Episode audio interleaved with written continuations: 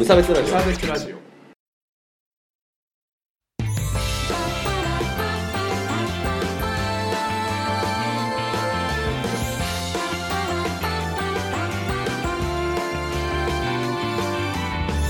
鈴木一育です。無差別ラジオダブルです。始まります。よろしくお願いします。このラジオは無差別な世界を作るため、鈴木と河村が世の中の不条理を無差別に切ったり、話をややこしくしたりするラジオです。よろしくお願いします。まあ、今日は例によって僕の一人会になりますんで、よろしくお願いします。特段理由はないです。河村くんの負担減のためにたまに入る鈴木一人会ですので、よろしくお、よ、よろしくお願いします。で、えっ、と、まあ、じゃあ今日は何の話をしようかなというところなんですけれども、表現の自由の話でもしていこうかなと思っております。まあ別に一人じゃなくてもできる話なんですけど、今回は。まあ、あの、時事ネタということでね、えー愛知トリエンナーレとか、うんぬんの話をね、今日はしていきたいと思いますんで、よろしくお願いいたします。さて、じゃあまあまず、まあ今日何の話をするかっていうと、その愛知でね、やってるトリエンナーレがうんぬんみたいな話で、うん、まあなんか、そこまで重要な話じゃない、まあそんな無差別ラジオ的な話題じゃないかもしれないんですけれども、まあ表現の自由とかっていう話は僕も結構好きな議題なんですよね。まあ僕も一応オタクですし、まあそういうところがあるので、それで表現の自由がうんぬんみたいなので揉めているので、ちょっとね、あの、一応加味してみたいなと思ったので、まあいい機会なんでしてみようかなというふうに思った次第でございます。まあね、まあ、その僕はこう津田大介っていう人があんま好きじゃないので、まあ、ちょっと偏ってしまったら申し訳ないんですけれども、まあ今回、まあどういうことがあって、で、それに対してどういう話があって、で、じゃあ僕だったらこうしたらいいと思うんだけどな、みたいな話をして、皆さんが、こう、それをきっかけにね、えー自分だったらこうしたな、みたいなのを考えてもらえたら、今日はそれでいいかなというふうに思っておりますんで、そんな感じで進めていきたいと思いますんで、よろしくお願いいたします。で、じゃあまず何があったかっていう話なんですけど、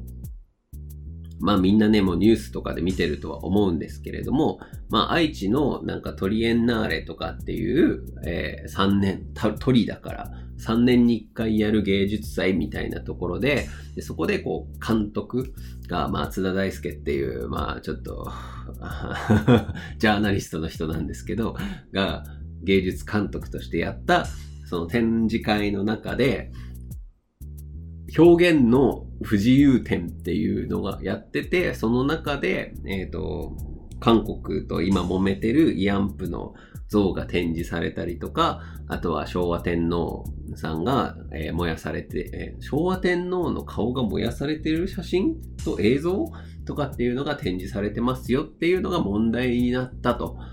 で、それで、まあ、右翼が大騒ぎをして、で、えっ、と、脅迫状まで出て、でその脅迫状が出たので、じゃあもう展示は中止にしますよ、みたいな話まで行って、えー僕、これを撮ってるのが8月の9日金曜日なんですけど、この9日金曜日の時点では、その、脅迫をした人も捕まって、まあ一段落みたいな段階なんですけれども、まあこれで、いろんなところが一丁噛みしたろみたいな感じで意見を出してるので、まあ収集つかないみたいになってるんですけど、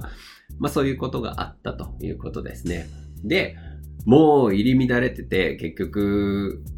もう論点がたくさんあって、その結局そもそもこういう展示をしたのが良くないとか、えー税金を使った、これ税金使われてやってるイベントみたいなんですけど、税金使ってやるのはどうなのとか、で、表現の自由を守るためにはこれを差し止めちゃいけないだとか、なんかいろいろ意見が飛び交ってるというところがあるので、えーまあ、どうしようねっていうところと、で、まあ僕だったらどうしようかっていう話をまあしていきますが、で、まあ、まず整理なんですけど、論点の整理なんですけど、今回、えっ、と、燃えてるところっていうのがどこかっていうと、えーまあ、たくさんあるんですけど、一個ずつ検証していくと、まず一点として、えー韓国さんと今揉めてる慰安婦像。慰安婦？従軍慰安婦っていうともうそれだけで間違ってるかもしれないとかいろいろあるみたいなんですけど、まあ、平和を祈る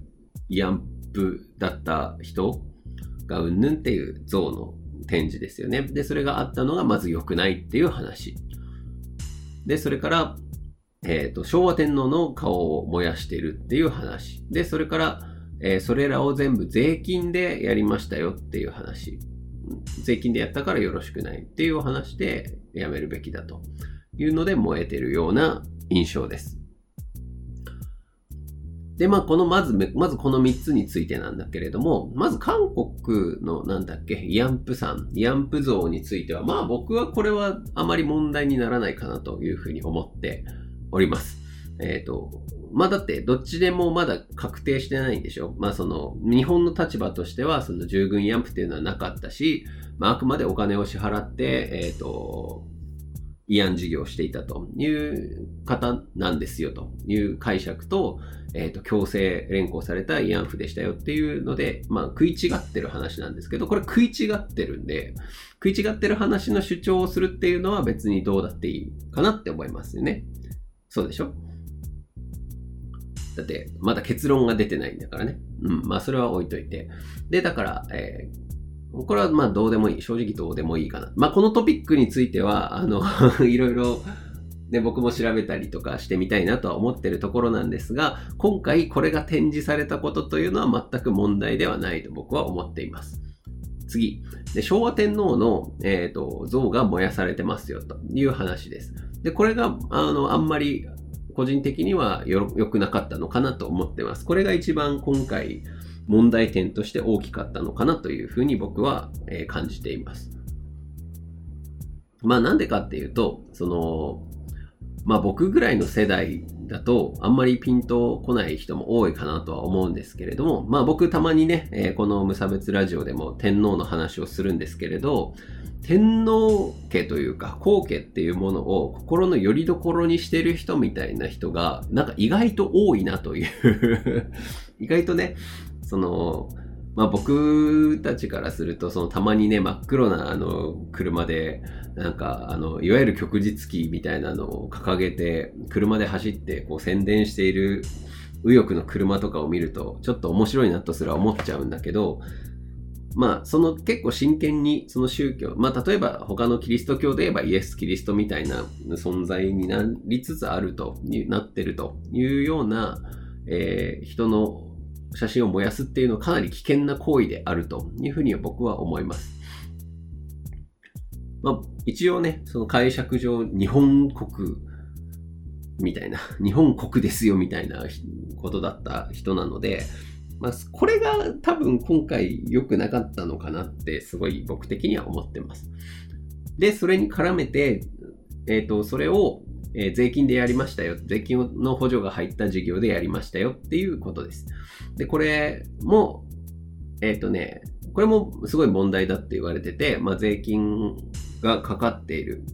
いくらだっけ？合計で10億ぐらい。そのトリエンナーレ全体で10億ぐらいで、この問題になってる展示については400万円っていうのがかかってるらしいんだけど、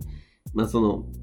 税金が入っている事業で、えこういうことをやるのは良くないのかどうかみたいなお話なんですよね。で、えっ、ー、と、まあ、さっきも言ったけど、いくら税金を使っていようが、別に従軍慰安婦の人まあ、従軍慰安婦という言い方はすると偏っちゃうので、えっ、ー、と、慰安婦像ですよね。慰安婦と主張されている像は、まあ、どうでもいいかなと。えー、それはどうでもいいんだけど、ここですよね。税金使って天皇の顔を燃やすっていうのを、どう受け止めさせるかっていう話なんですよね。まあ、今回のやり方だと、まあ、燃えてしまったっていう話なんですけど、まあ、ちょっとツイッターにも書いたんだけど、えっ、ー、と、これが個人的にすごい、こう、いい悪いっていうより、なんか、ダサかったなっていう感じが僕はしてるんですよね。なんでかっていうと、その、まあ、税金をもらうと、補助、あの美、美術とかね、芸術とかをやると結構補助金っていうのはこうついて回るわけですよね。あの、まあ、それこそ、じゃあ、常禅寺通り、まあ、仙台だと常禅寺通りのジャズフェスティバルっていうのがあるんですけど、まあ、あれもま芸術だな。芸術があって、そういう芸術を振興するために、こう、国とか県とか、がお金をくれると。で、それをもとに、それでお金をもらったから、じゃあ、えー、お国万歳みたいなことをやんなきゃいけないかっていうと違うじゃないですか。じゃあ、まあ、国の考え方はよ、あの、こういうところが良くないよみたいなことを言うのも、もちろんすごい大事なことだとは思うんですけど、なんか、こう、それを認めさせるために、今まで、この先人たちがやってきたことっていうのは何かっていうと、その、まあ、例えば、それこそ戦時中とかだったら、その芸術とかを、まあ、戦時中は芸術までやってる意味はないのかな。まあ、それこそ、まあ、戦後とかでもいいんだけど、国から税金をもらってるので、まあまあ、まさかそんなこう、お国の批判などしてませんよみたいな中に、こう、実はこっそりこうね、皮肉として、あの、ちょっと独裁的なんじゃないのとか、体制に対する文句とかっていうのを、こう混ぜ込んで、こっそり笑ってたみたいなのがもうベースにあったんじゃないのかなって個人的には思うんですよね。あの、まあ、それはしゃあないことで、あの、ね、下手にね、こう、お国を攻撃して逮捕されちゃったりしたら大変だからっていうのがね、自由な言論っていうのは本当に最近までできてなかったんですよね。日本っていう国であってもね。まあそんな中で、だから、こう、昔の人たちは、こう、こっそりこう、税金の、で、税金でこう、さも、あの、無害ですよ。我々は無害ですよ、みたいなふりをしながら、えー、実はこう、そこに皮肉を入れてた、みたいなのが前提にあると思うんですよね。それが前提なのに、なんか、それが、を無視して、今までのその流れを無視して税金もらってるけれども、これは芸術だから一気にこう、その、えっ、ー、と、天皇とかの、に反対する、まあ、つまり体制側ですよね。体制側に対しての、あの、めちゃめちゃ冒涜的なことをやっていいかっていうと、あんまやっていいんで、いいんだけど、いいんですけど、ダサいなっていう感じがありますよね。まあで、ダサいことをすると燃えるのはしゃあないことだなっていうふうに、僕個人的には思っております。で、まあね、その、っていう話をさ、あの、しようと思ってたら、その昨日ぐらいですね、8月8日ぐらいに なんかその、4月ぐらいに津田、そのね、今回の責任者というか、芸術監督という立場の、えっ、ー、と、津田大介と、まあ、これまたみんな大好き、東博樹っていう、その、ベシャリアがいるんですけど その人との対談のところで、そのもう、いやもう2代前だからもうめもうぶっちゃけいいかなみたいな、もう全然やっちゃっていいかなみたいな、あの、まあ、軽口を叩いてるところが出てきたっていうのがあって、まあ、結局、この不自由展に出してた、その作品を作ってる方ですよね。その方は、もちろん哲学があってやったんだろうけど、そういう作品をね、あの天皇の顔を燃やすみたいな作品を自分の哲学があってお作りになったんだと思うんですけど、まあそういう反反抗心とかね、そういう展覧会を作ったんだけど、まあ結局そのふざけて津田が表に出してきたみたいな構図だったというのが露呈したっていうところまでですよね。まあ、だから、結局、その芸術云々みたいな、僕がさ、今、すごいこう頑張って言ってきた、その、もともと芸術とは、みたいな、あの、崇高な哲学なんて別になくて、まあちょっと面白いじゃん、みたいな。火つけてみたら面白いじゃん、みたいな、その、なんていうんですか、あの、ツイッターで炎上する男の子みたいな、まあ子供みたいなまあことではあったという結論でちょっと悲しかったんですけど、なんか崇高な戦いかと思ったらそんなことはなかったぜっていうさ、ことだったんだけど、そういうことですね。あの まあ、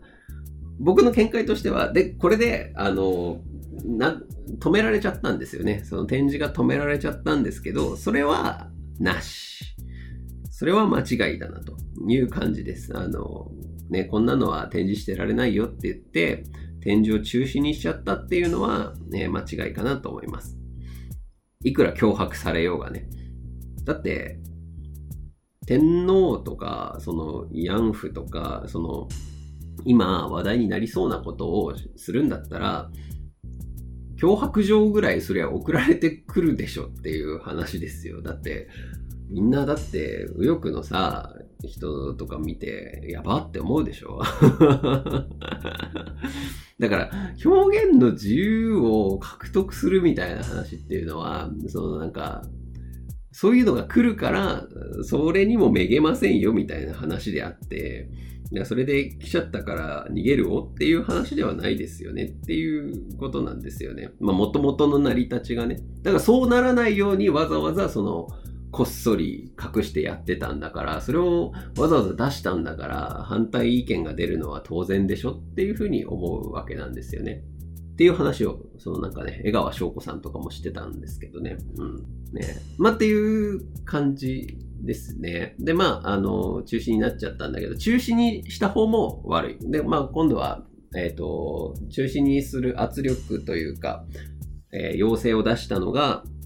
まあもちろんその脅迫状っていうのもあったんだけども、えっ、ー、と、名古屋の市長さんとかも、いや、こんなのはけしからんみたいな、展示をやめるべきだみたいなことを言ってたんだけど、展示をやめるっていうのも、これもバッドコミュニケーションなわけですよ。これに対して、やられた体制側が何をするか、何をするべきだったかっていうと、何かこう、別の皮肉を出せる人を呼ぶとか、するべきだったんですよね。なぜかというと、ここで止めたら、だって、はい、止めましたみたいな作品にされちゃうぞっていうのが分かるぐらいのリテラシーは欲しかったっていう話ですよね。だって表現の不自由点ですよ。これは止められてきた、えー、まあタブー的なものを展示しますよっていうのを成り物で出してきて、それを止めたら、ほらまた止められたっていう作品に昇華されてしまうっていうぐらいの、その、読み取りはしましょうよっていう話なわけですよね。なんだけど、それも読み取れずに、まんまと、えー、指示を出してしまって、っていうことなんです。でもまあ、その やってる側に哲学がなかったから、まあ本当にやめちゃったっていう話なんだけど、まあここでやるべきだったのは、だから、やりますよって、やり続けます。たそんなこと言われてもやり続けますっていう人と、いや、じゃあまあ君たちのがやり続けてもいいけど、君たちが言ってることはもう、あまあやってる側はね、やってる側は何を言われてもやり続けますよ。で、止めたいなって思ってる側は何があっても、えっ、ー、と、潰しはしないけれども、お前らを一つずつ論破しますよ、みたいなことをやっていくべきだったのかなっていうふうに思います。例えば、まあその慰安婦の話だったら、えっ、ー、と、これ、これこれこういうふうな、えっ、ー、と、歴史的な事実と、その慰安婦ってていう存在は食い違いがありますよとか、あの、まあ、天皇、昭和天皇の像についても、それ、あれは、なんか元々のテーマが、えっ、ー、と、結局のところ太平洋戦争を起こしたのが昭和天皇だからうんぬんみたいな話があるんだけど、じゃあまあその時の、えっ、ー、と、は、まあ、昭和天皇が最高の責任者だったんだけれども、その時の、まあ、戦争をした理屈みたいなのが、要は当時はあって、みたいな話があるわけじゃん。で、でその後に、その今でも昭和天皇が好かれてる理由みたいなのもあるわけでしょその人たちがこう、昭和天皇を燃やしたら良くないことだと思ってる理由っていうのを、またその展覧会みたいな感じで出すっていうのが、やっぱり一番スマートな、あの、戦い方だったのかなっていうふうに思います。まあ、というわけで、すごいこう、間違った哲学もないバカがで、あの、何、なんかこう、場を引っかき回して、場を引っかき回して、で、えっ、ー、と、美術のエレガントさを理解しない体制側とか、えー、右翼の人がバカな対応をしたっていうのが、まあ、今回のただの簡単な顛末で、表現の自由云々みたいな高尚な話はないっていう話なんですけど、まあ、じゃあどうすればよかったかと思うかというと、その、やっぱりその表現の不自由とかっていうのであれば、えー、まあもちろん、例えば慰安婦とか、えっ、ー、と、天皇を同行するとかっていう話もありなんだけど、じゃあそこでもっと他に潰されてる保守系の、えー、お話とかもやっぱり並列して並べるべきだったし、中国とか、それこそ多分表現の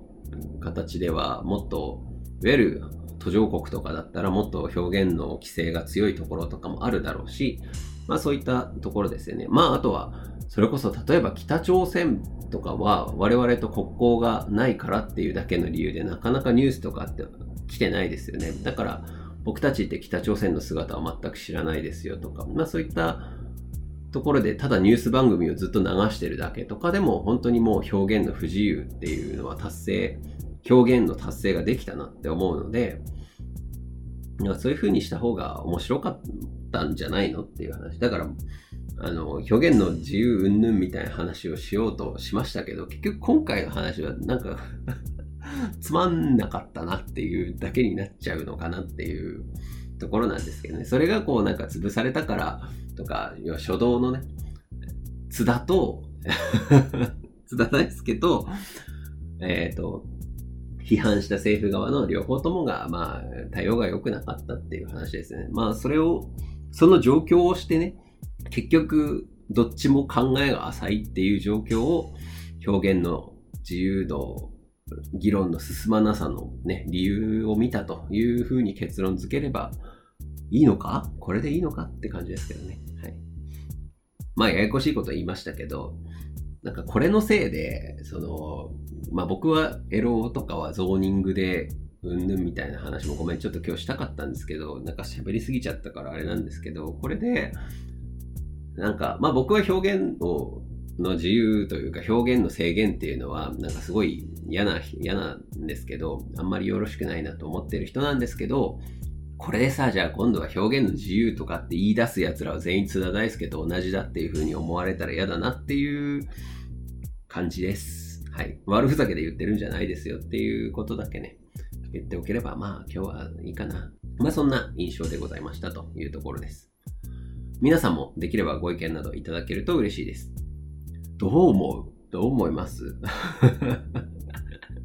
どの段階が良くないと思うっていう感じですよね。多分税金の時点で嫌だなとかっていう人もいるだろうし、潰したのが良くないという人もいるだろうし、全く問題ないんだろうっていう人もいるだろうし、ちょっとね、聞かせていただけると嬉しいです。メールフォームからね、ぜひぜひ聞かせてください。ここまで。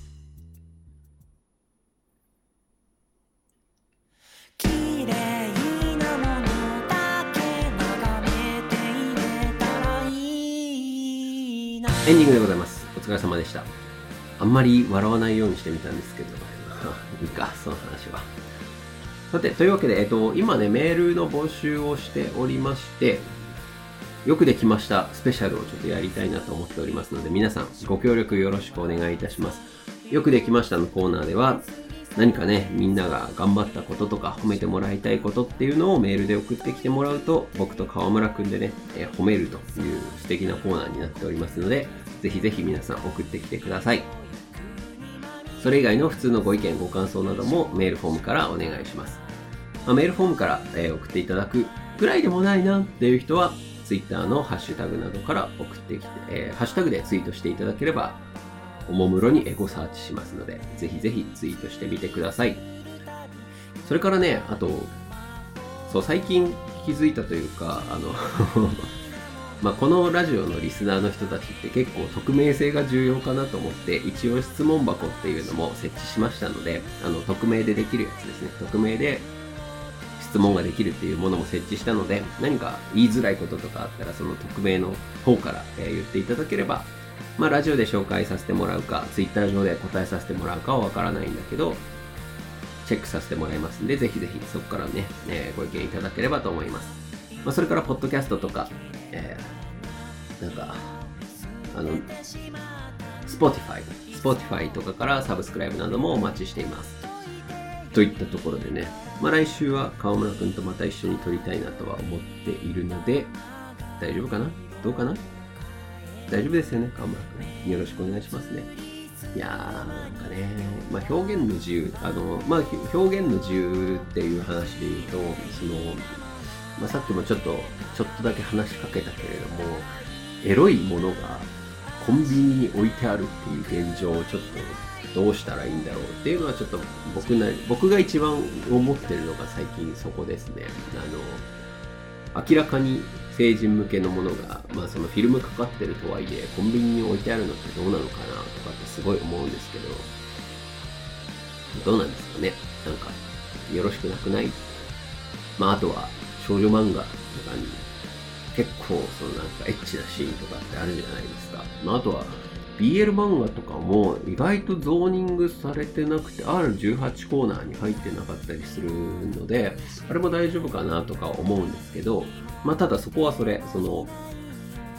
今度はジェンダー的な差別の話になってきて、えー女性が R18 コーナーに非常に今入りづらい状況があるっていうのは、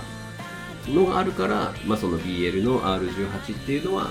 外にありますよとかいろいろあるんだろうけどね、まあ、そういったお話もまた今度できればいいかなと思ってますんで何かご意見あったら聞かせていただければと思っております。それでは今日はこの辺で。